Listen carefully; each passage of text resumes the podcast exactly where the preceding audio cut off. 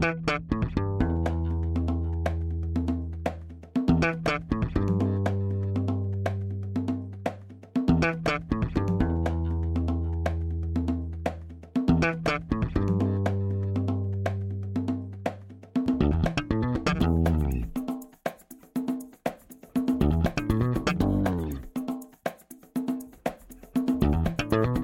Este é o Tapa da Mão Invisível, podcast destinado àqueles que querem ouvir ideias que abalam sociedades e que não são ditas na mídia tradicional. Bem-vindo, Paulo Fux. Tudo certo, Júlio? Tudo beleza, cara? Como é que tá? Tudo certo? Tô tomando uma cervejinha aí pra começar o nosso papo agradável aí sobre cultura de cancelamento. Né, e vamos discutir antes que a gente seja cancelado, Júlio. O uh... cara que tá com skin in the game, porque ele, ele foi cancelado, coitado. Ah, que, que, tristeza isso, cara. Vou chamar ele então, seja muito bem-vindo, Leandro Narlock. E aí, Júlio, e aí, Paulo, tudo bem? Pois é, cara, eu, eu nunca fui vítima na minha vida de nada, quase nada, e agora eu sou vítima de cancelamento. Vocês estão vendo só? Que loucura, né? Na interseccional interseccionalidade, não sei como é que se fala aquela palavra que os esquerdistas gostam. Moisés. Aquela que tu pode, diferentes graus de, de privilégio. Isso aí. Existe algum grau aí que entra o cancelado no nível de vitimismo ou não? pois é, pois é, não sei, cara. Mas é engraçado, né? Porque ser vítima de alguma coisa, às vezes o cara é um bosta, o cara nunca fez nada de interessante na vida mas ele foi vítima de alguma coisa. Daí parece que adquire uma superioridade moral, um status moral, né? Nossa, aquele cara é vítima e tal. Mas, enfim, de fato, passei aí uma semana difícil, um, uma demissão estranha, né? E rápida, assim, eu não entendi porque eu não tive direito de me explicar na televisão depois daquele comentário que muita gente achou que tinha homofobia. O meu comentário acho que podia ter sido mais preciso, né? Para quem ainda não sabe, eu falei sobre doação de sangue por homossexuais. Eu disse: olha, a lei é boa, porque assim você pega um comportamento de risco e não a opção. Usei a palavra opção sexual e me atiraram na fogueira porque eu usei o termo. E, essa tua participação na CNN foi a última? Tu não teve mais um outro momento na CNN? Tive, foi tive. Ar? Não foi a última. Isso aconteceu numa quarta-feira. Depois, na quinta, eu falei diversas vezes, comentei muitas coisas. Na sexta, estava pronto também, mas daí começou a, a estremecer tudo, né? Eu entendo, assim, eu entendo não entendo, mas a, a, CNN, os diretores ali da CNN, eles são bombeiros, sabe?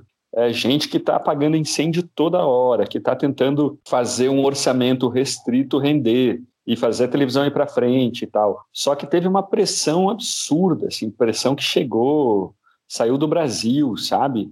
E eu me, eu me desculpei, não, eu, me, eu lamentei ter sido ali mal interpretado e tal, mas não teve jeito, né? E aconteceu. Eu não ligo muito pelo trabalho, o trabalho, eu, eu acho que mais cedo ou mais tarde pediria demissão, que me ocupava mais tempo do que eu poderia, os meus outros projetos estavam todos aí atrasados por causa disso. Eu não acho que eu sou bom em televisão e tal, entendeu? Mas foi, foi difícil, foi uma semana difícil. Tá, mas então tu acha que tinha alguma razão para tu te desculpar? É, cara, assim, ó, desculpar não, lamentar, acho que é um pouco difícil de. de... É, o Adriles na Jovem Pan me falou isso, cara, você tá pagando pedágio para os caras, não tem nada para você se desculpar. E muita gente me falou isso, né? Assim, ó, eu poderia, eu falei, eu usei o termo promíscuo. Não tem problema, é, em nível de, pensando em AIDS, você não, não tem problema ser promíscuo, né? O, pro, o, problema é você ter um comportamento de risco. Então, eu podia ter usado uma palavra melhor. Opção sexual ou não, isso eu, eu mantive o meu posicionamento que não tem problema. E essa, se a gente puder fazer aí um parêntese sobre essa questão, porque depois de tudo que aconteceu, eu fui estudar essa bobagem dos termos e virei aí especialista nessa, nessa questão dos termos. E, e é, é, o seguinte, ó, tem uma questão interessante que é o seguinte: é, orientação sexual é como você se identifica. Então você se identifica como hétero, como gay, como lésbica e tal. Não é necessariamente o teu comportamento. Você pode ser gay, se sentir gay, mas ser casado com uma mulher e ter filhos. Então, pensando em AIDS, orientação também não é certo. Né? O certo é comportamento. Tem um outro termo que se usa hoje em dia, que também está na moda, bem, bem legal, é, bem aí curioso, que é HSH, homens que fazem sexo com homens. Did you know that gay used to mean happy? When I was growing up, it meant lame. And now it means a man who makes love to other men. We're all homos. Homo sapiens. Você pode ter identidade, orientação de hétero, mas de repente você tá ali numa festa, tava carente, pegou um cara. Aconteceu. Isso é um termo novo? É um termo Isso é novo. novidade. É. Ou seja, então nesse caso também a orientação não tem nada a ver, é o comportamento, né? O a, a comportamento ali que você teve. Mas só respondendo a sua pergunta, Paulo, eu acho que eu falei assim: olha, eu podia ter falado melhor, não tem nada que me desculpar, eu não fui homofóbico, deixei isso bem claro, entendeu? E tem uns casos, eu tô lendo agora um livro sobre cancelamentos e tal, tem uns casos assim, ó, numa universidade perto de Los Angeles, uma estudante latina, ela escreveu uma carta para os diretores da faculdade dizendo o seguinte: olha, eu me sinto um pouco discriminada aqui nessa faculdade, porque todo mundo aqui é branco, hétero, homem geralmente, tem poucos latinos, tem poucos gays, tem poucos negros e tal. Ela mandou essa carta para a direção e uma reitora escreveu, dizendo: olha, é verdade, isso é um problema. Nós temos que se concentrar nessa questão da falta de diversidade na faculdade especialmente com as pessoas que não se encaixam no molde da McKenna College, né, do CMC. Ela usou esse termo, ela usou esse termo que não se encaixam no molde. Só por causa disso, desse molde, não se encaixam no molde, a aluna deu um print no e-mail, botou no Facebook e falou: "Tá vendo? O reitor diz, a reitora diz que eu não me encaixo, que a gente não se encaixa". Daí teve assim quebradeira, teve protesto teve semanas de protestos. A faculdade não demitiu a diretora, mas também não a protegeu. E depois ali de três semanas ela pediu demissão, entendeu? Então é, é uma coisa característica do cancelamento hoje em dia, que é o efeito no sentimento das pessoas, ele tem mais importância do que a intenção. Então não importa se você falou com a intenção, não foi com a intenção de ofender. Se ofendeu, então você tem que ser banido, execrado, jogado às fogueiras e tal. É a Mas... sentença dada no último caso, já, já não tem mais defesa, já não tem mais nada, é o último nível da sentença. Mas antes, Paulo, a gente tem que apresentar o nosso convidado, né? É difícil alguém que não saiba quem é o nosso convidado. Ele já esteve, inclusive, no Tapa, ele está em, na mídia tradicional, estava na mídia tradicional, esteve no episódio 46 do Tapa, nós falamos sobre meio ambiente, ouçam lá, muito bom. Lá nós apresentamos eles, mas apresentarei novamente. Leandro Narlock é jornalista e mestre em filosofia pela Universidade de Londres. Foi repórter e editor das revistas Aventuras da História, super interessante, e Veja. É colunista da revista Cruzoé e autor do Guia Politicamente Incorreto da História do Brasil, entre outros livros que venderam mais de um milhão de exemplares desde 2009. Este é o Leandro Narlock e antes de a gente seguir com o nosso papo sobre cancelamentos, identitarismo e mídia e essa coisa toda, vamos para os nossos avisos únicos iniciais, né, Paulo? Vamos lá. Momento, recadinhos únicos iniciais.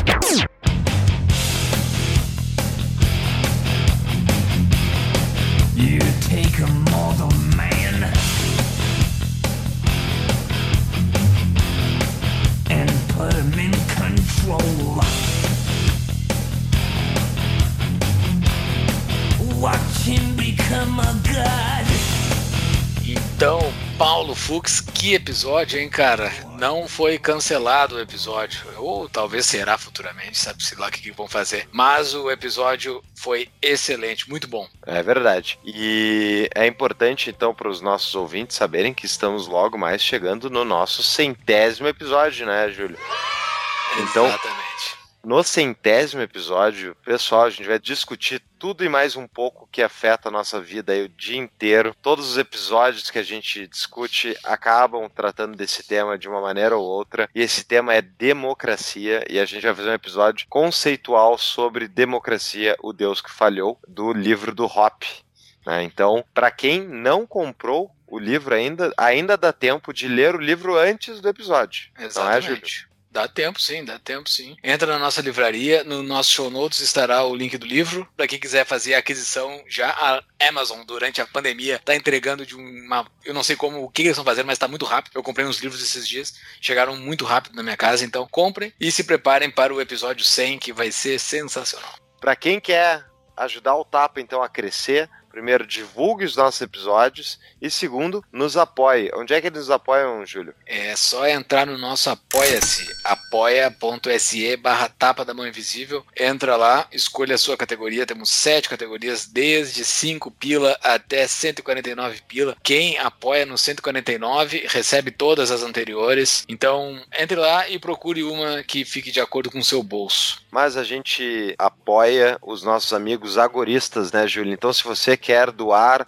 Bitcoin para nós, pode doar Bitcoin. Se for comprar os nossos produtos, entre pelos links que temos no nosso site para a gente medir o nosso tráfego. E também, para quando for comprar livros, entre pelos links da Amazon no show notes ou na livraria do Tapa. Não precisa ser o livro do link, tá? Tu pode pesquisar outro livro. Desde que tu entre pelo nosso, a gente já está sendo apoiado por ti. Exatamente. E todas as novidades do Tapa estão lá no nosso site, tapadamainvisível.com.br. Lá tem os show notes dos episódios, tem os canais Telegram e WhatsApp para receber as notificações sobre as novidades. Tem a nossa livraria, tem os nossos artigos, tem e-mail para você cadastrar e receber as nossas novidades, tem tudo lá. E para quem quiser acompanhar conteúdos que nós, editores e produtores de conteúdo do Tapa, gostamos de ouvir e ler, siga o nosso Telegram. Tá? No canal do Telegram tem publicado alguns conteúdos, episódios de podcast, coisas que eu tenho achado interessante. Então, peço para acompanhar pelo Telegram. É importante dizer né, que o WhatsApp, né, Júlio, tem limite de participantes. Então lá no WhatsApp a gente acaba só republicando o que a gente publica no, nas nossas redes sociais. No canal Telegram tem conteúdo exclusivo.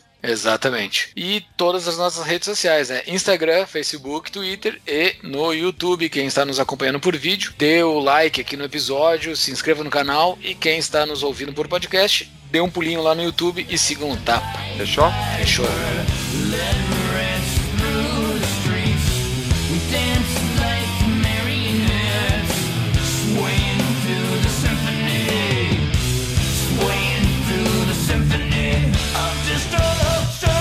Mas, Narlock, vamos, vamos pensar assim. Tu falou sobre a intenção, né? Que, ah, mas a pessoa não tem intenção. Tá, e se a pessoa tivesse a intenção de ofender? Qual é a solução para isso? A solução é cancelar as pessoas? Bom, vamos pensar você tem direito de ofender. Eu gosto desse sistema brasileiro em que você tem liberdade de expressão, mas também responsabilidade por aquilo que você fala. Né? Então você pode falar o que você quiser, não existe censura prévia. Mas se as pessoas não gostarem, elas podem mover processo contra você. Falar, ó, se diz que eu sou um criminoso, e eu não sou um criminoso. Então, acho que isso também faz parte da liberdade de expressão, as pessoas reagirem às expressões. Né? Tem um caso muito engraçado a Globo está soltando toda hora um relatório de ataques à mídia, relatório de ataques à grande imprensa e tal. E daí lá tem lá centenas de críticas negativas, de ataques. Qual o problema? Isso é parte da liberdade, isso é, isso é em si liberdade de expressão.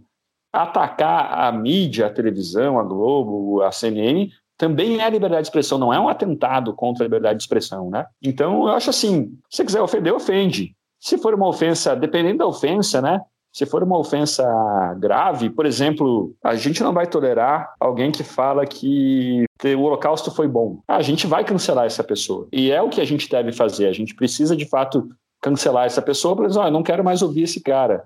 E se ele vai continuar no emprego, pouco me importa, mas eu não quero mais ouvir esse cara. Então, tem, tem, é, tem, tem um limite aí, né? Do, do que a gente. É, não significa que a gente tem que aceitar tudo, né? Sim. Mas é, é que cancelar nesse sentido é tipo, eu não quero mais ouvir é uma coisa. Outra coisa é dizer, tipo, essa pessoa não pode ser nunca mais ouvida por mais ninguém. É tipo, tu tá fazendo um choque para que essa pessoa seja expulsa de qualquer aparição pública. E daí, tipo, qual é a questão aí, ao meu ver, assim, ideias ruins que não são propagadas porque tu inibe essas pessoas de falarem em público, faz com que essas pessoas vão procurar outras alternativas, que são muitas é. vezes piores, né? É, exatamente. Você vai dando vantagem para os ilegais, né? Vantagem para aqueles que o cara já radicaliza, então. O Gustavo Malta te fala muito sobre isso, né? acho que vocês já entrevistaram ele aqui. Você vai dando vantagem para os ilegais, para os radicais, né? Aquela pessoa que ela já perdeu qualquer freio e fala, fala coisas até que a gente acaba não, não concordando, né? Mas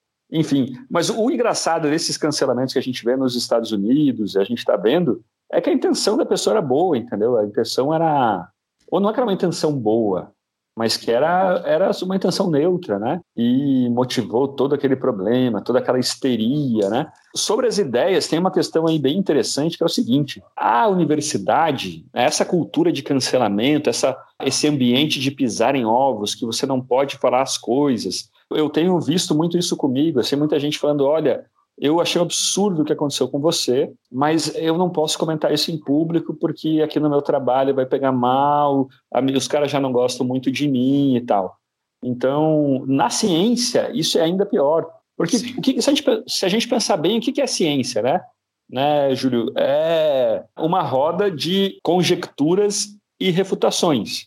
Você tem uma hipótese, você tem uma ideia, você lança essa ideia, as pessoas vão revisar, vão pesquisar essa tua ideia e vão falar, não, essa ideia não presta, essa ideia é ruim, essa é uma ideia ruim, simplesmente ideia é ruim. Ou então inválida. vão falar, não, ela é inválida, ela não ela é corresponde é à realidade. Ou então vão falar, não, essa ideia é boa, se bem que não é exatamente assim. Ou então falar, olha, essa ideia é perfeita. É essa roda de discussões que move a ciência. Mas, de repente, às vezes é muito vantajoso politicamente eu defender uma ideia. Eu falo, olha, toda a má situação dos negros, 100% da má situação dos negros é atribuída ao racismo, se explica pelo racismo. O movimento negro, a faculdade politicamente correta vai gostar dessa ideia, eles vão gostar dessa ideia. E, ao mesmo tempo, é muito politicamente desvantajoso eu criticar essa ideia na universidade, né? E acaba que essa, aquela roda de conjecturas e refutações acaba que ela, ela deixa de acontecer. E essas ideias elas vão prosperando, vão prosperando e vão virando política pública sem ter passado por escrutínio. E vira política pública errada, porque apesar de que são fundadas em ideias erradas, né? Esse é um grande problema dessa esse clima de tensão, né, que tem hoje nas universidades. Ninguém nega que aí as mulheres sofrem machismo, que os gays sofrem muito preconceito no Brasil ou que os negros sofrem racismo, sofreram aí com o passado de escravidão, mas isso não significa que o movimento negro, que nem sempre representa os negros, ou o movimento feminista, que nem sempre representa as mulheres, que eles estão certos em todas as ocasiões, em todas as situações. Pelo contrário, justamente porque esses problemas são importantes, lidam com coisas, com problemas flagrantes da sociedade hoje, Justamente por isso eles precisam passar por escrutínio, né? por discussão, pela, pela roda de refutação da ciência. Né? Nossa, falei bem, né? Falei bem, sério. Falou, falou, falou. Bom pro GTV vai, essa. Pro GTV, essa vai pro GTV. Olha só.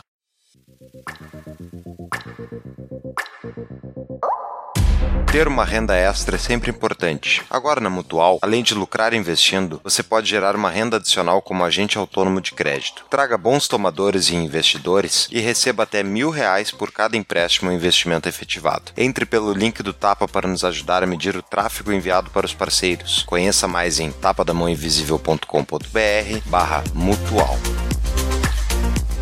Tu deste uma defesa uma defesa não, mas tu deu uma acusação muito boa de que todo esse sistema de cancelamento é uma porcaria, um negócio ruim que faz mal para a sociedade como um todo. E o teu cancelamento especificamente, lá no início, quando o Paulo te perguntou, tu falou: não, eu compreendo os caras, faz sentido. Tu, tu, eu vou usar um termo vulgar, tá? Mas não foi meio isso que tu fez, mas meio que passou um pano pros caras.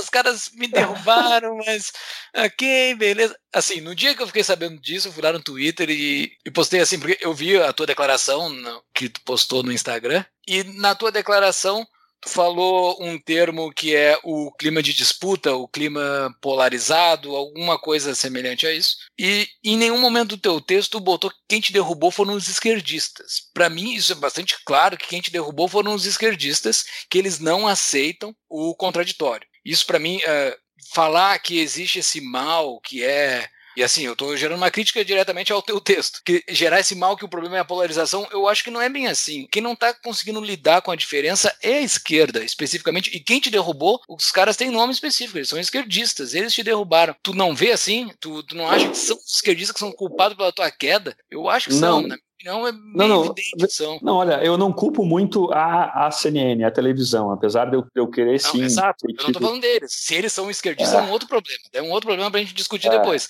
Mas eu sei que os esquerdistas te derrubaram. Eles não aceitaram o contraditório e te derrubaram. Não foram eles é. que te derrubaram? Não, vamos lá. Voltando, é, a televisão acho que podia ter me dado o direito de me esclarecer, sabe? Eu podia ter ali a oportunidade de ter falado, olha, o que eu quis dizer foi isso, dava para passar por isso. Todo mundo, todo mundo, muita gente interna mesmo se surpreendeu com isso tudo que aconteceu, né? Mas o que eu acho que foi pior foi o movimento organizado da comunidade LGBT. Ali sim teve uma, uma histeria, uma caça às bruxas intolerante, barulhenta, sabe? Hoje em dia, e eu tenho falado muito sobre isso, o movimento gay ele começou como um movimento humanizador, né, que apelava aos americanos, o Milk, por exemplo, na Califórnia, ele apelava ali aos direitos, aos valores americanos, aos valores de liberdade, de tolerância, da cultura da nação americana. Só que ele passou dessa, desse movimento que celebrava a vida, que celebrava o prazer, a liberdade,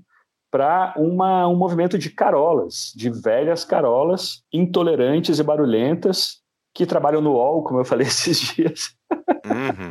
e, e passam ali tentando fiscalizar a vida das pessoas, ver se elas foram santos politicamente corretos, entendeu? Esse é um problema. E eu acho, então isso sim, acho que é uma questão que me pegou forte e que eu tô me, me, magoou muito assim. Essa histeria toda da comunidade, né? Dos gays, de parte dos gays, não sei se são todos, vários escreveram para mim se defendendo. Se é direita ou esquerda, tem gays de esquerda, de direita, ou menos que não são aí comunistas, que também ficaram bravos comigo, também não gostaram do que, eu, do que eu falei. E muita gente de esquerda falou: "Cara, você não fala nada demais, você não fala nada demais". E eu vi muita gente de esquerda, tanto o Bolsonaro quanto gente de esquerda me defendendo, né? Então acho que eu, eu miraria mais na comunidade comunidade, sabe? Nessa na comunidade, claro que se eu fosse um cara de esquerda, a benevolência interpretativa seria muito maior. Né? As pessoas iam falar, não, ele não quis dizer isso, ele estava querendo dizer aquilo e tal.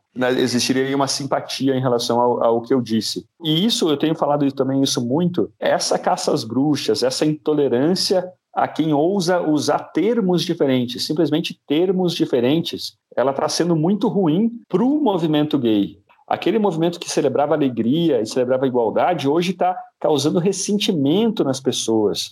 Né? Eu, eu, vejo isso em meus amigos, assim, gente que falou comigo ressentida com o movimento gay depois desse episódio. E é a pior coisa que a, essa minoria, que esse pessoal poderia ter, é causar mais ressentimento na sociedade, né? Para mim o que aconteceu tanto no movimento negro quanto no movimento gay dos anos 60, no caso do movimento negro e mais aí nos anos 70, 80, no movimento gay, é uma passagem de movimentos humanizadores que apelavam ao que as pessoas tinham de mais humano para movimentos demonizadores. Elas estão demonizando qualquer pessoa que ousa pensar ou falar alguma coisa que divirja do seu cânone. Eu concordo contigo, Narlock, mas eu, eu não deixo concordar com o Júlio, assim, nessa questão de ser à esquerda, porque quem está praticando esse ato globalmente de cancelamento não é só o movimento gay que, que fez, então, um ataque orquestrado. Fizeram a ti, mas de forma geral, nos Estados Unidos, é muito ligado à esquerda.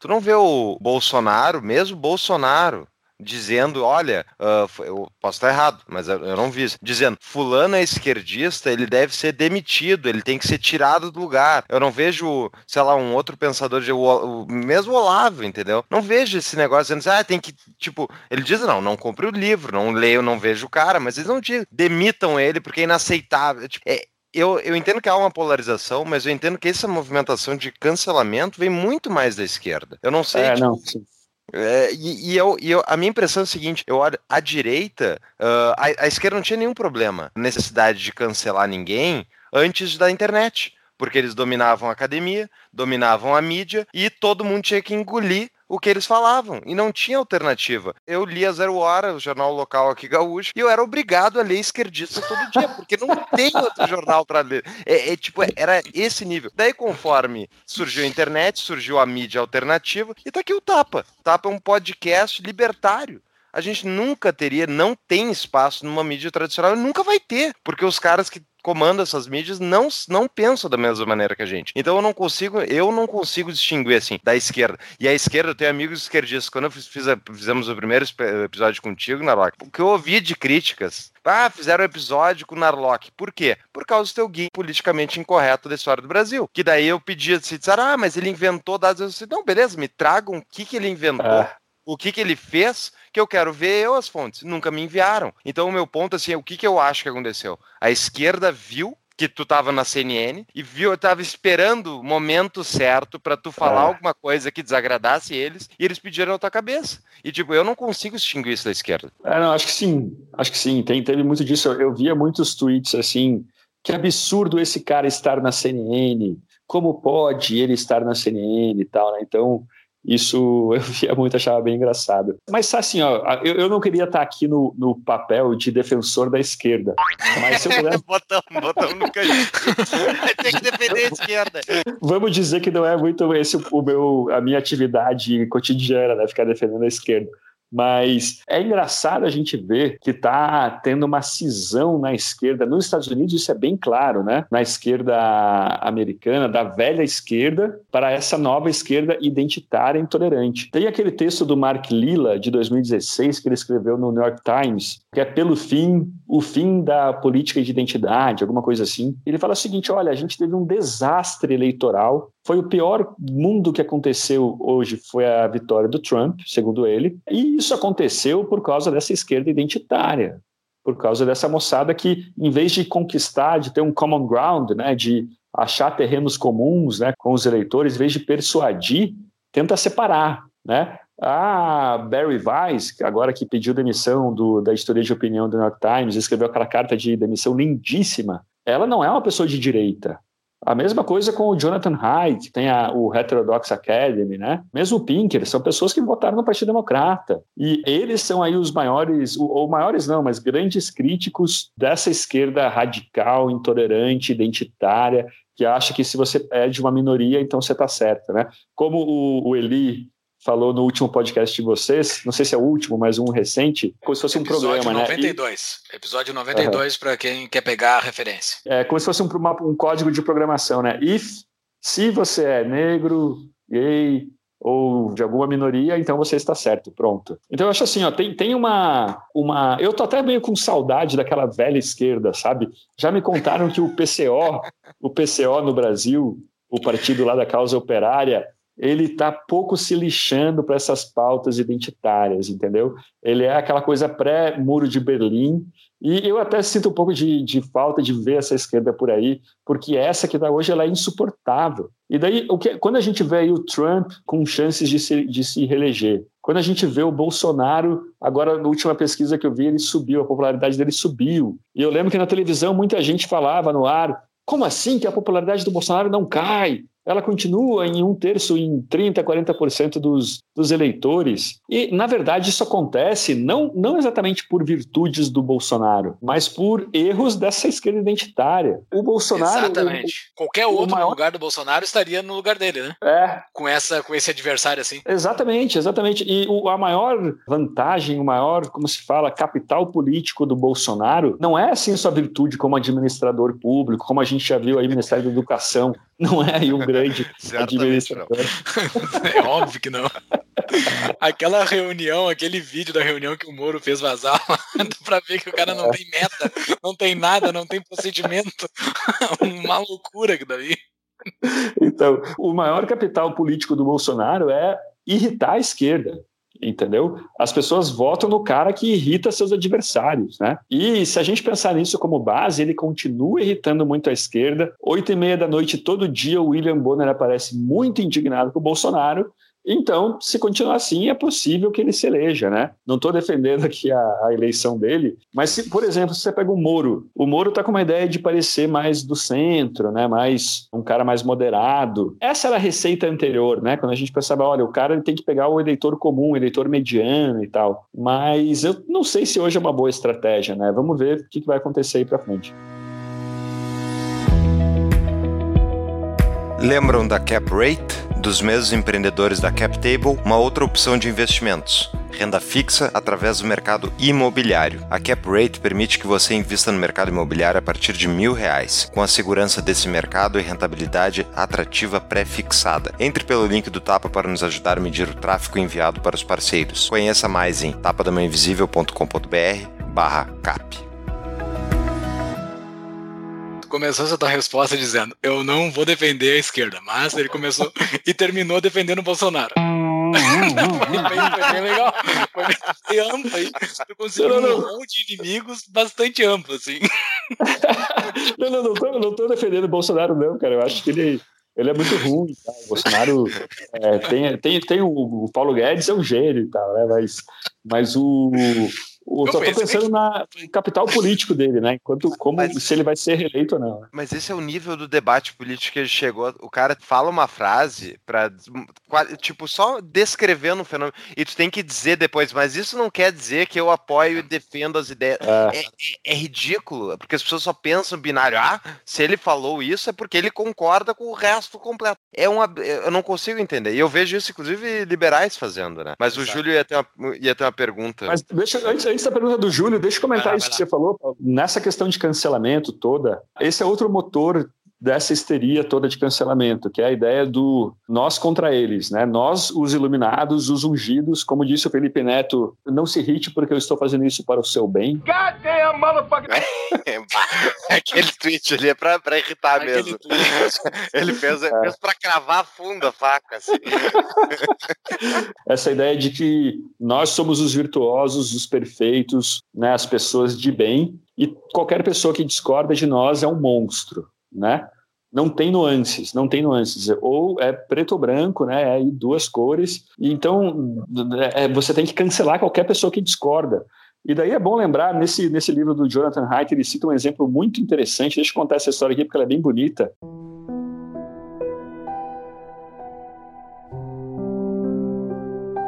O Solzhenitsyn, você sabe lá o Alexander Solzhenitsyn do arquipélago Gulag, o grande livro sobre Gulag e tal. Ele, em 1945, ele escreveu uma carta criticando o Stalin. A polícia secreta pegou essa carta, viu que ele estava criticando Stalin e mandou ele para a Sibéria, mandou ele para o Gulag. E ali tem um grande relato, né? Ele faz o maior relato, o relato mais famoso do século XX sobre Gulag é dele. E daí uma hora ele está lá, faminto, passando frio no Gulag, quase morrendo de fome, apanhou, né? Foi agredido pelos, pelos guardas e tudo quase morrendo. Daí ele fala: pô, mas eu estou fazendo isso pelo meu país, pelo menos eu sou virtuoso, pelo menos o lado bom está comigo. Mas daí de repente ele lembra assim: ó, mas peraí, anos atrás eu tentei entrar na NKVD, eu me inscrevi para entrar na Polícia Secreta e eu não passei. Mas se eu tivesse passado, Hoje eu ia ser esse guarda aqui que é o meu carrasco. E daí ele fala assim: olha, seria muito fácil. Como seria fácil? Como seria bom e fácil se a gente soubesse quem é bom, quem é ruim. Bastava a gente eliminar as pessoas ruins e pronto. Mas daí ele fala numa, numa chave ali bem do Dostoiévski, que ele fala assim: o problema é que a linha que separa o bem e o mal, ela corta o coração de todas as pessoas. Né? Então, não tem nuance, né? não existe uma pessoa 100% boa ou 100% ruim. Né? Isso é uma coisa que os ativistas precisam também entender muito bem. Bela história. Ah, falei bonito de novo. Segundo GTV. Dois GTV.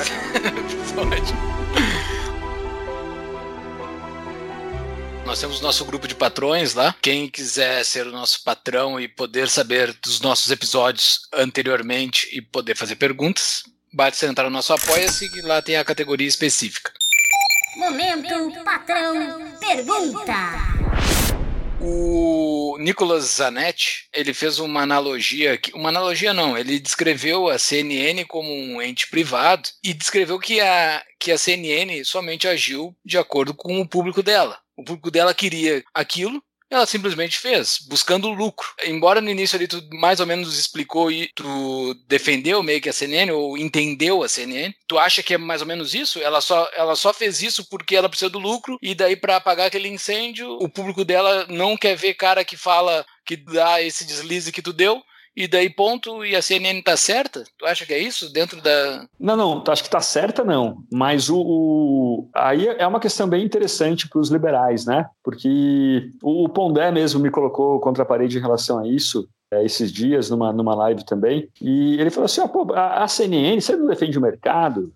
A CNN ela está respondendo a forças do mercado. Ela se importa com o Twitter porque ela está pensando em anunciantes, em pessoas que vão assistir na sua imagem. E aí, você que acredita no mercado, agora é, daí ele fala assim: olha, a Barry Weiss do New York Times, que reclamou do New York Times, ou quem reclama de perseguição da direita, na verdade virou aqueles esquerdistas de antigamente que ficavam criticando a mídia porque ela porque ela fazia bobagem lá, baixaria para ter audiência, banheira do Gugu e tal, né? E daí a minha questão é, é verdade, a CNN ela é uma empresa, ela responde ao mercado, mas talvez a solução esteja no próprio mercado, né? Talvez a solução esteja na, em mais competição, em mais empresas. A gente está vendo aí um burburinho cada vez maior da Fox News aparecendo, surgindo no Brasil. Não sei se vocês acham isso uma boa ideia, também se vocês quiserem falar um pouco sobre isso. Não, eu ia te perguntar isso. O que, que tu acha, Narlock, disso? Ah, acho ótimo, cara. Eu acho ótimo. Eu não, assim, concordo com menos da metade das coisas da Fox News, mas menos da metade não, concordo ali com uma, com uma boa metade do que tem na Fox News. Mas é ótimo ter diversidade, entendeu? Ter quanto mais canal melhor. Quanto mais gente falando, quanto mais opinião diferente. Na verdade, toda essa discussão, ela é meio do século XX, né? Ela é meio ultrapassada. Acho que até que vocês vão me perguntar sobre isso, se a gente já puder entrar nesse tema. Uh, o próprio mercado, ele nos deu ferramentas hoje em dia para um modo de comunicação inédito na história do mundo, né? Em que os consumidores de conteúdo também são os produtores. Então, como vocês mostram, como muita gente mostra hoje em dia, gente aí de 20 e poucos anos que tem canal com milhões de seguidores nas redes e tal. Hoje você tem uma comunicação descentralizada. Né? Imagina antigamente, como você falou do Zero Hora, você era obrigado a ler o Zero Hora. A gente adquiria informação por grande. a informação que editores, provavelmente de esquerda, de grandes jornais, grandes revistas, escolhiam para nós. E esse monopólio caiu, se esfacelou, ele, ele, ele vaporizou, né? E a esquerda hoje em dia, ela nunca teve tão mal na política nos últimos 60 anos. Você pega aí primeiros ministros, líderes políticos eleitos pela esquerda, contando Europa, Estados Unidos, a esquerda nunca teve tão mal. E para mim é um reflexo dessa quebra de monopólio, né, de comunicação. Então, talvez essa conversa de CNN, Globo, Fox News, ela esteja meio ultrapassada, entendeu? Isso é século XX, a gente está agora num modo bem diferente de comunicação, né? Eu concordo contigo. Honestamente, eu me impressionei assim com a vinda da CNN para o Brasil, eu me impressionei com a ideia deles fazerem uma coisa dessa e com um posicionamento mais, digamos, mais neutro politicamente, onde tinha pessoas dos dois lados, versus a CNN americana, que é uma é uma Clinton é, News Network. É, é, é, é, patético assim. Só que eu penso, essa é a minha dúvida se para ti, que eu penso o seguinte, ao mesmo tempo, a qualidade do debate público, em muitos, muitos sentidos, piorou. Né? Seja isso porque alguns vão dizer que é o idiota médio, chegou agora, todo mundo, ele ganhou um canal para se comunicar, todo mundo vê as bobagens que todo mundo pensa, mas por outro lado, se pegar especialmente nos Estados Unidos, que tem três redes de canais de 24 horas de notícias, né, que é CNN, MSNBC, Fox News, o que eles passam o dia inteiro discutindo não importa em boa parte da vida de ninguém eles ficam discutindo assuntos que não são a principal causa de problemas, tipo, sei lá, doença cardiovascular é o que mais mata. Eles não passam discutindo doença cardiovascular. Eles passam discutindo racismo estrutural nos Estados Unidos. Uma coisa que, como diz o, o Eli Vieira, é o racismo espectral, que não consegue se provar. Então, tipo, isso, ao meu ver, isso piora o debate público não melhora. E eu entendo que o mercado, ok, oferta, mas tu não acha que tem uma contradição hein? Ah, cara, o, acho que sim, mas, mas a gente tem hoje, é justamente por isso, vamos lá pensar numa chave do Hayek, assim, né? Eu não sei nem o que é bom para mim mesmo, quanto mais, quanto menos o que é bom para as outras pessoas. Então, se elas querem ficar ouvindo uma análise política, cinco pessoas na tela discutindo se o que o Bolsonaro quis dizer com acabou porra, foi isso, foi aquilo, deixa elas, né? A gente tem milhões de outros, milhares de outras formas de conhecimento. O YouTube hoje, para mim, daqui a pouco, é, assim como a televisão, o Facebook, ele acabou com as revistas, acabou com os jornais, né? tirou muita importância dos jornais. Eu acho que isso está prestes a acontecer com televisão. Quando a gente puder ligar uma televisão e ficar vendo lives, isso já é possível, né? Mas quando for um pouco mais fácil. Eu acho hoje que às vezes a audiência do YouTube é maior do que em horário nobre do que as televisões. Está prestes a isso mudar, né? A gente vai ter um, um, modo muito, muito mais diferente. O problema disso é entrar em guetos, né? em guetos ideológicos em que eu só escuto aquilo que eu quero ouvir, não tem mais aquela opinião neutra central. A gente vai acabando virando aí umas tribos morais, né? Cada pessoa com a sua moralidade, com a sua comunidade fechadíssima ali. Mas eu acho que as coisas vão acontecendo. Eu não, não vejo, eu não me preocupo nem um pouco com isso. Acho que a gente nunca teve numa época tão boa em relação à comunicação. Só para dar um exemplo aqui meio pessoal, não sei se tem muito a ver, mas eu lembro quando eu tinha uns 13 anos, eu tive uma mania de fazer horta em casa. Minha mãe tinha um quintal grande lá, falei, quer saber, vou transformar isso aqui numa horta. E daí eu comprei uma revista da Abril, que era, o nome era horta, um especial da Abril. E lá tinha como você plantar as coisas, quantos centímetros para baixo da terra você tem que plantar. E eu queria plantar lentilha. E não tinha, na revista falava lá de um monte de planta, não falava de como plantar lentilha. Eu não sabia como plantar lentilha. Mandei uma carta para Abril falando, pô, vocês não falam de lentilha aqui na revista e tal. O cara me respondeu, pô, na próximo número, daqui dois anos, a gente vai falar de lentilha. E hoje em dia, em dois minutos, eu quero falar como germinar uma semente de lentilha. Você bota no YouTube e isso sai. O conhecimento está muito mais fácil, muito mais disperso, né? Antes, o acesso ao conhecimento era um motivo de desigualdade. Né? Os ricos tinham mais acesso ao conhecimento. Hoje tudo passou, né? Se você fala um inglês ok, que você pode entender o que as pessoas falam no YouTube, a quantidade de coisa que tem ali é impressionante, né? Então, eu vejo com muito otimismo toda essa diversificação que a gente tem hoje. Enrolei, né, Fux? Não sei se foi isso que Não. você perguntou. Não, eu acho que é isso. Eu concordo contigo agora. A minha dúvida é a seguinte, tu comentou até. As pessoas vão invariavelmente ficar mais nichadas. Né? Eu acho que isso já está acontecendo. O próprio Parler e a, tipo, a migração das pessoas estão saindo do Twitter porque o Twitter faz shadow ban de quem é de direito. Então a minha dúvida para ti, será que é ruim essa autossegregação no sentido de que cada tribo vai ir para o seu lado? Vai ter menos discussão, talvez, não sei, pública? não sei, vamos ver, né? No fim das contas, as pessoas elas querem se comunicar, né? Querem falar com os outros. Se a gente pensar assim historicamente, a segregação era muito maior, né? Os japoneses que vieram ao Brasil, eles não só moraram todos juntos aqui no mesmo bairro, como eles moravam nos quarteirões de cidades que eles estavam no Japão. O pessoal de Okinawa, por exemplo, morava separado dos outros japoneses. O pessoal do leste europeu também, né, nos Estados Unidos tal.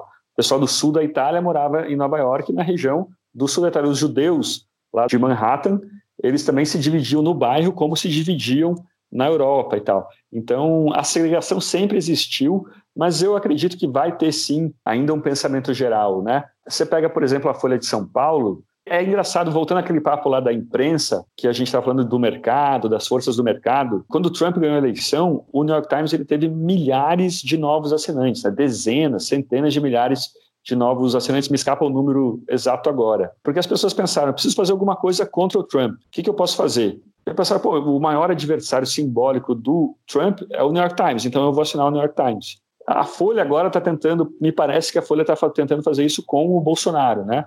Essa ideia de ditadura, né? É, rever aí a ditadura de 64 e tal. E isso é ruim, né? Acaba que a Folha de São Paulo, que era ali o jornal neutro, ou que se pretendia neutro, está entrando no gueto também, né? Está virando gueto por forças do mercado, por forças do mercado, assim como a gente tem a Gazeta do Povo, outras, outras publicações. Já as publicações neutras, por exemplo, a Veja, a Veja aí desde 2000 e quanto, 2016, ela abandonou aquele antipetismo radical, né? E ninguém mais fala da Veja. A Veja está irrelevante, ninguém mais lê a Veja. Eu não conheço alguém que ainda lê, que lê a Veja e ela virou muito a época, né? Está muito parecida com a época, também irrelevante. E é, é uma situação de fato curiosa. Eu não consigo dar uma resposta em relação a isso. Mas será que eles eram neutros antes? Eu não consigo encarar a Folha de São Paulo como neutro na história. Ah, e o New York Times, só pontuar um exemplo, o New York Times, nos anos 30, falava bem do regime soviético. E não nos anos 30, é. nos anos 40. Então, tipo, não era neutro. Eles já eram comunas há muito tempo.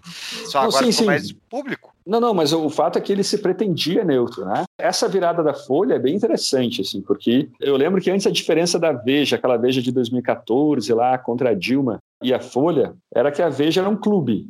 Mas você vai num clube e você encontra as pessoas parecidas com você. E você se diverte, está ali no seu clube, mas é só pessoas parecidas com você. A Folha de São Paulo era mais uma praça, né? Tinha gente de todo tipo. Às vezes tinha lá os malucos falando de Stalin. Não, Stalin tem que voltar e tal. Você sempre vai numa praça e vê um maluco. Às vezes você fala, pô, não quero mais voltar nessa praça. Então essa praça só tem doido nessa praça. mas, mas pelo menos ela se pretendia uma praça. Né? O objetivo, pelo menos a, a imagem que ela fingia ou que ela perseguia era de um veículo neutro, né? E hoje em dia não, parece que abandonou. Abandonou totalmente isso. Ela não quer mais ser neutra, ela está sim de um lado político. Talvez o Jornal Nacional ainda também está nesse esquema, né, de já estar tá ali no anti-bolsonarismo psicótico, né, como fala o, o Gustavo Maltas, e eu acho que não tem outro, outro jeito, né? Porque agora, como, como tudo depende de algoritmo, depende de seguidores, mesmo se essas mídias ficarem no centro, ficarem neutras, a gente vai ver na nossa tela do celular coisas que têm a ver com a nossa ideologia, com os nossos seguidores, com o algoritmo. Então, essa, como você falou, esse gueto, né? Ele vai, vai ser muito maior daqui para frente. You know, I've been hearing more and more about a thing called fake news. Fake, fake news. I've seen people destroyed, and I think it's very unfair. Sobre a mídia, ela está mudando completamente nesses últimos 10 anos, desde o surgimento do smartphone, já foi citado aqui, já foi citado em outros episódios, todo mundo virou um produtor de mídia, nós aqui, cada um num canto do Brasil, os nossos recursos bastante pequenos, a gente virou uma coisinha de mídia, estamos todo mundo sendo mídia, e daí ninguém tá controlando a tal da fake news, porque ela tá dispersa, ela tá todo mundo. É o fenômeno do momento. Primeiro, não existia fake news antes de falar? Essas mídias, quando era concentrada, elas só falavam verdade? Ou é, é só um fenômeno que, com a propagação, com espalhamento, ficou mais visível que tem gente mentindo no meio de tudo isso aí? Não, sempre existiu, né? Você pega, por exemplo, a história lá do Galileu foi jogado à fogueira porque insistiu que a Terra era redonda. É que o Voltaire falou, foi torturado nas masmorras da Inquisição. O Galileu não foi torturado, ele ficou na casa de aposentos oficiais, tal, de, de nobres, não foi morto, né? Ele continuou com essa teoria. A ideia dos brioches, né, da Maria Antonieta, bem a eles brioches, isso é uma fake news que os panfletos da Revolução Francesa espalharam. Então, e a gente vê isso muito na mídia tradicional também, né? Essa ideia do caça-clique, que você pode dar ali uma ajeitadinha para a coisa ficar mais revoltante e ser mais compartilhada, isso afeta todo mundo, né? Eu vi nessas matérias agora sobre mim, cada coisa que escreveram, né? Como se você dá uma uma leve distorcida no que a pessoa fala, como tem muito mais alcance.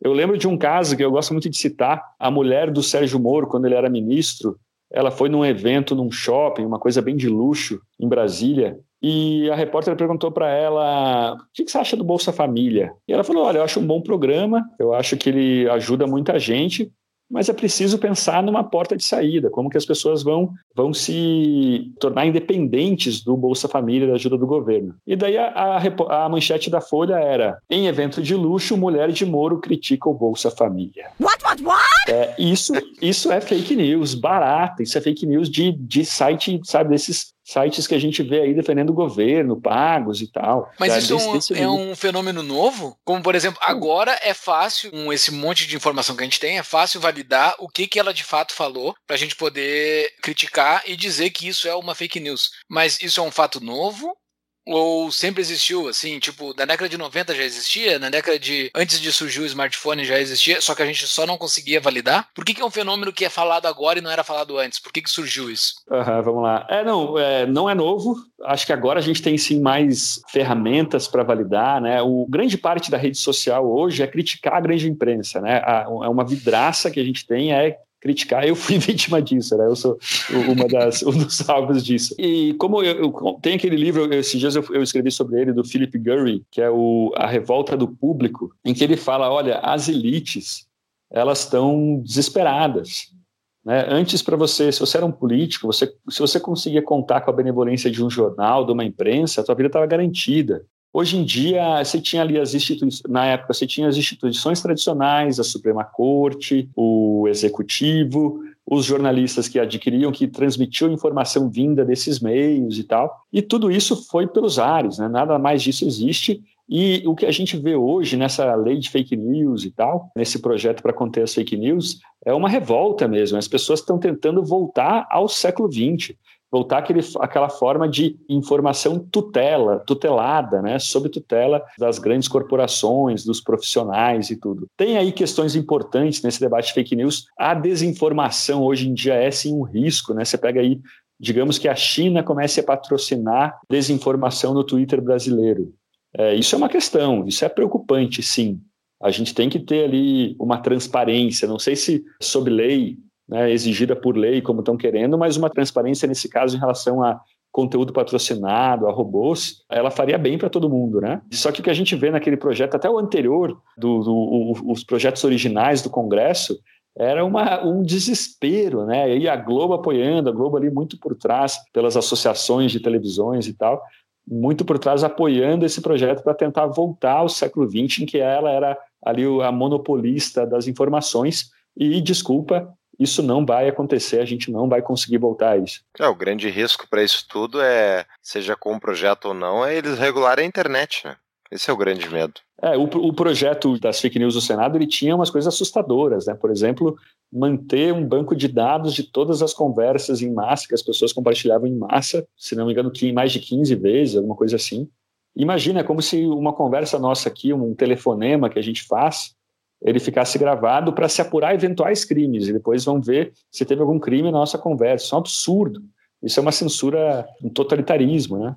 Na, não acontece, não, mas não acontece na Inglaterra. Na Inglaterra, a polícia vai até a casa das pessoas pelo que elas publicaram no Facebook. Eu não, é, é. E não é fake news, acontece. Só que na Inglaterra não existe uma lei de liberdade de expressão codificada, que nem o caso da First Amendment americana e coisas tipo, mas é, acontece, entendeu? Então, tipo, é a questão quando quando for contra os interesses deles, tipo, é total incentivo econômico para os políticos e para as corporações já estabelecidas tentarem fazer esses filtros legais. É, exatamente. Um amigo meu que trabalha dentro do Congresso, ele me contou certa vez que o lobby mais forte que existe dentro do Congresso é o lobby das empresas de comunicação. Mas não é forte por ter dinheiro, por ter influência. É simplesmente porque todas as leis que passam pelo lobby deles não são divulgadas. Tu não vê notícia na oh. Globo.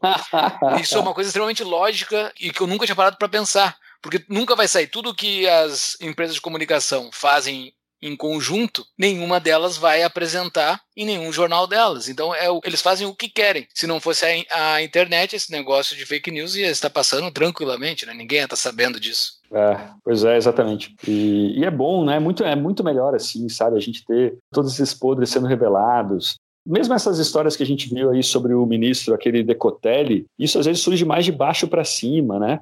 Ou então, blogueiro a favor do PT que ganhou contratos do governo do PT.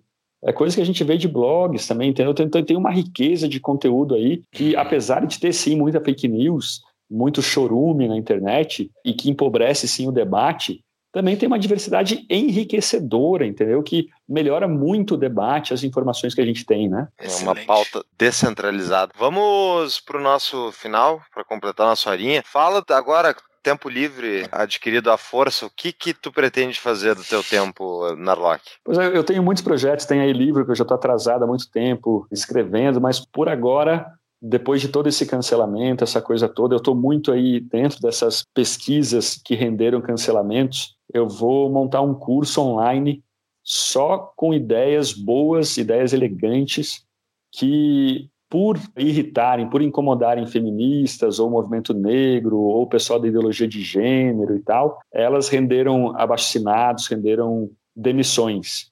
Então vai ser aí sete, oito aulas, cada uma uma ideia que pela qual alguém foi demitido injustamente. É um manual antipolítica identitária, entendeu? Acho que vai ser bem divertido. Quem gostar, acompanha meu Instagram, que a gente, eu vou estar tá dando informações aí nos próximos dias sobre isso. Sensacional. Vou colocar nas show notes também um exemplo de cultura de cancelamento de um cara que foi demitido porque ele fez um sinal de ok na, na rua. Nos é... Estados Unidos aconteceu. Esse cara foi demitido porque, enfim, em duas horas. É, Entre o fato horas. E a demissão foi duas horas. O Narlock foi dois dias, né, Narlock? É, não, e ele, e ele, tinha um tique nervoso, né? Que ele ficava fazendo é, isso. Uh uma... É, e, esse foi absurdo cara esse caso. O cara não. O cara... não tem lógica alguma o negócio. É. Não, e é, é, talvez essa seja o ponto pra gente discutir, é o último ponto antes de terminar. Tu falou não tem lógica. Eu acho que tem lógica. Porque eu acho que no final das contas, honestamente, não é uma questão de identitarismo, não é uma questão de qual é a tribo que pertence. É uma questão de poder. Eles ganham poder ao fazerem é. isso, eles ganham proeminência, eles ganham gente que segue, eles ganham dinheiro, eles ganham renome, e faz sentido porque eles são, são validados constantemente. Você não acha? Exatamente. Não, sim, sim. Por exemplo, imagine que você está numa tribo ou numa, numa guerrilha, né? Aquela pessoa que descobre um traidor, que descobre uma pessoa do mal, que traz um corpo né, para a tribo do inimigo, o status dela na tribo aumenta né? Exato. Acho que a, me, a mesma coisa Ótima vale analogia. aqui. Numa universidade, se você tem ali uma pessoa falou uma bobagem ou usou uma palavra errada, você pode falar com ela, olha, desculpa, mas acho que você usou uma palavra errada, essa palavra não está certa, você podia ter sido mais preciso e tal. Isso não te confere nenhum status social, nenhuma vantagem social. Já a vantagem de o dog whistle, né, que se fala, o apito de cachorro, você joga um corpo no chão e apita o cachorro para os teus seguidores virem estraçalhar, isso confere sim uma vantagem social. É mais um motor de cancelamento, sem dúvida. Muito bem. Ótimo Excelente. papo. Dica de livro, tem uma dica de livro. Chaves, como dizia meu velho avô, se quiser chegar a ser alguém, devore os livros. Quê? Que devore os livros. Sugeriu alguns artigos, eu até anotei, vou colocar na show notes, o do Mark Lilla. Tu tem um livro para nos indicar? Tem esse do, do Jonathan Haidt, o The Coddling of American Mind. É em inglês. Se alguém quiser aí, tem o Paradoxo Sexual da Susan Pinker, que é sobre ideias proibidas aí pelas feministas. Eu, eu recomendo muito também, um ótimo livro. Excelente. Beleza, gente? Muito obrigado por ter saído da mídia tradicional e ter vindo para a mídia alternativa. Tenha muito sucesso nos teus cursos, cara, que dê muito certo, que tu não seja cancelado das plataformas de curso, aí também, porque o Felipe Neto tá cancelando o pessoal das plataformas de curso, né? O Felipe Neto tá nervoso. É. Provavelmente tu vai virar alvo dele. Espero que não, não. seja. Ou se virar alvo dele também, que tu monetize Melhor sendo, ainda. sendo alvo dele e tu tire dinheiro disso tudo. Eu tô, eu tô tá querendo fazer um desconto, um cupom de desconto pro curso e o nome do cupom vai ser Felipe Neto certo. Boa, boa, boa. Que monetizar. Não, e eu vou botar no, no show notes a resposta do Narlock ao Felipe Neto no Twitter, que eu achei sensacional. Foi muito boa. Muito boa mesmo. Beleza. Leandro, Beleza, muito gente. Obrigado. obrigado. Valeu. Muito obrigado. obrigado mesmo. Sempre precisar, estamos aí. Valeu mesmo. Parabéns pelo podcast. Obrigado. Valeu. Abraço. Tchau.